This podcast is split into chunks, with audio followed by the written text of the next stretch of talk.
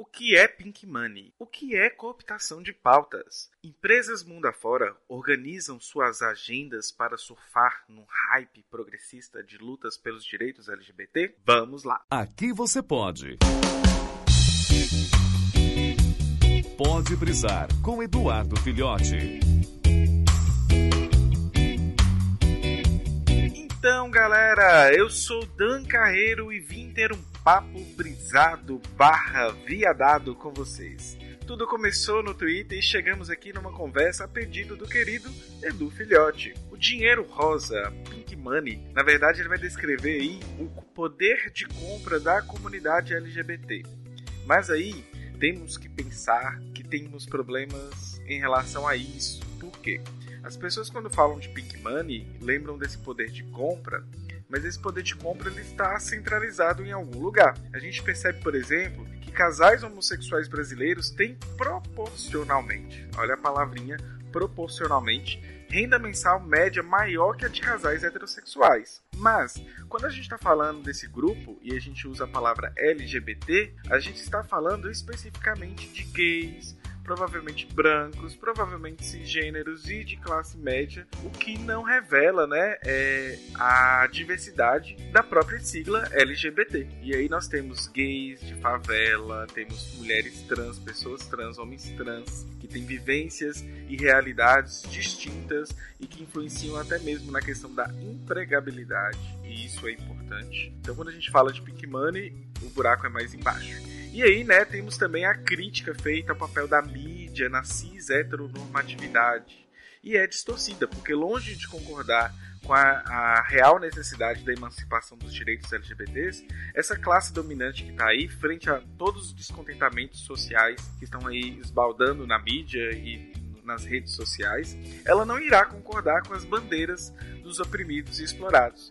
E sim ela vai buscar se apropriar parcialmente delas e o pior, vai ocorrer um esvaziamento do seu conteúdo que é totalmente subversivo e revolucionário. Como assim? Pensa aí, por exemplo, comigo. Temos às vezes um empresário que ele é homofóbico, ele é transfóbico, mas se rolar grana para a imagem da empresa dele, ele vai fazer um marketing em função disso. Então a gente percebe, né? Tem se falado muito é, na mídia, tem. Isso é bom?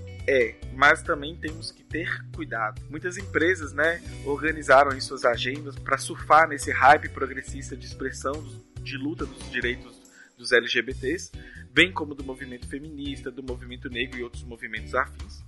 Mas é, algumas empresas, né, não vou dizer todas, elas vão usar essas bandeiras de movimentos sociais para uma apropriação padronizada, mercantilizada e vai cooptar a luta para a criação de nichos de consumo que ao mesmo tempo em que se apropria, também vão vender uma marca. E aí vai tirar o aspecto político e emancipatório da luta contra a opressão que um grupo específico combate, seja LGBT, seja negro, seja feminista. Enquanto for possível, né, transformar uma crítica em espaço de consumo e aumentar assim os lucros capitalistas, muitas empresas irão ver nessa, nessa saída uma possibilidade de se repaginar frente a fenômenos reais que, por carecerem de estratégias claras, muitas vezes vão considerar que se tratam de conquistas do movimento em si. E aí vai perder né, a análise do significado real das relações entre as classes. E isso é problemático. Muitas empresas adequaram as pro suas propagandas para trabalhar com as ideias de empoderamento, quebras de estereótipo, padrões de gênero, Porém, é, exemplos aí na mídia não vão faltar para vocês. Mas mais do que vender um produto, existe o objetivo de criar uma imagem da empresa que vai mostrar um estilo de vida né, condizente com o que o capitalismo requer hoje.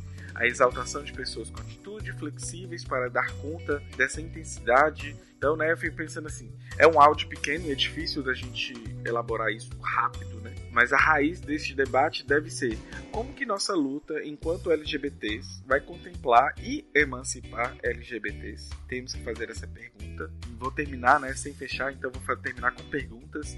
Até que ponto a representatividade realmente nos representa? E não podemos, né, é, estacionar ou, ou ficar resiliente, seria a palavra, enquanto um de nós está lá na mídia, porém essa pessoa que se diz é, a nossa voz, a, representatividade do movimento LGBT está lá é, reproduzindo estereótipos que o próprio movimento LGBT está a todo momento combatendo. Ou, por exemplo, que essa pessoa não tenha consciência política da sua pessoa enquanto de orientação sexual e identidade de gênero e às vezes tem um desalinhamento com as pautas que esses movimentos sociais plantam, né? E estão aí dizendo todo dia. Então, representatividade importa, mas tem que ter qualidade e isso é essencial. Para quem não me conhece, eu sou Dan Carreiro. Quem quiser me segue aí nas redes sociais. Eu sou podcaster lá do HQ da Vida. Não é sobre HQ, é sobre LGBTs.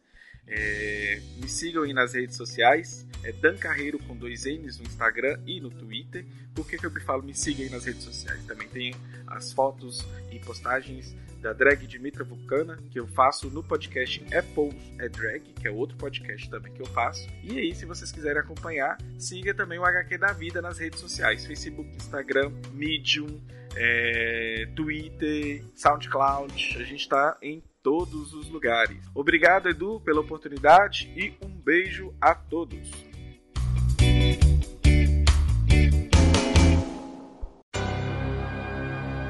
Esse podcast é editado e oferecido por MachineCast